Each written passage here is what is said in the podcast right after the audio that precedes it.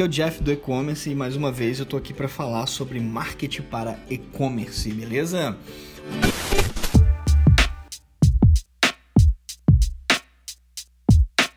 Bom, então vamos lá. É uma coisa importante que todo mundo precisa de saber é a corresponsabilidade que uma loja virtual tem, um negócio online tem no envio do produto. Muitas vezes as pessoas me questionam sobre os atrasos do, de transportadoras, mas principalmente de é, correios. O que, que, eu penso sobre isso e o que, que a minha experiência pode te ajudar nesse processo?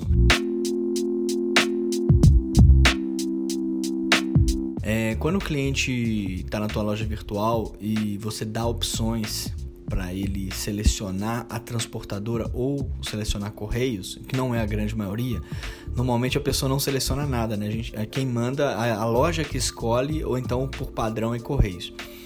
Feito isso, a loja virtual já se é, posiciona como corresponsável na entrega desse produto.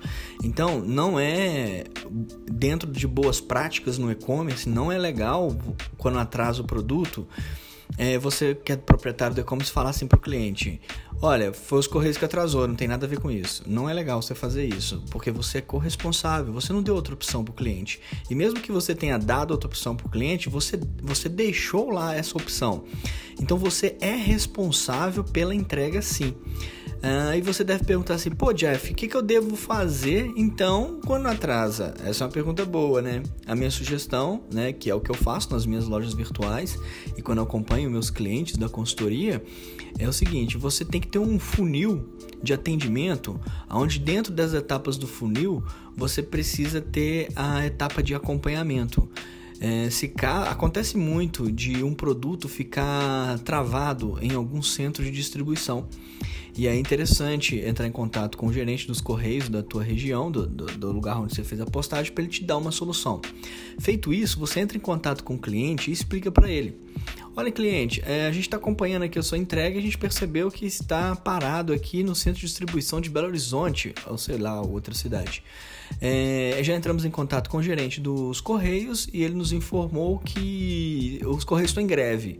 Essa greve está prevista para acabar na próxima sexta-feira, mas infelizmente a tua carga está parada, ela não foi extraviada nem roubada e nem está no nosso centro de distribuição mais, na nossa expedição, ela está parada lá em Belo Horizonte.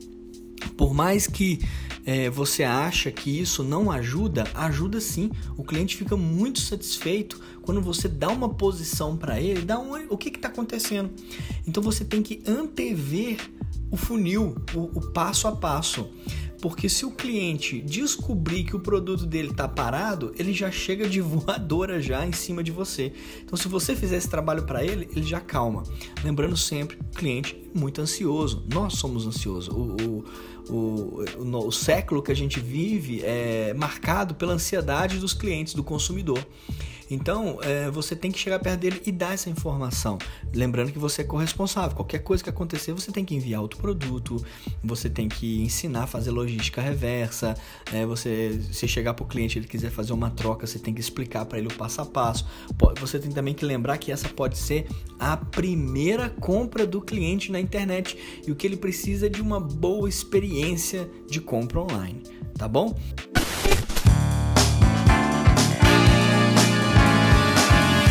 Espero que tenha te ajudado com essas dicas. É, se você quiser saber um pouco mais, eu sempre estou postando nas minhas redes sociais. É só me procurar lá, o Jeff do E-Commerce, e eu passo diariamente vídeos, stories. Tenho meu canal no YouTube. É, digita lá, me procura lá, Jeff do E-Commerce. Aqui também na, na descrição desse podcast eu deixo todos os links aqui. Valeu, um forte abraço.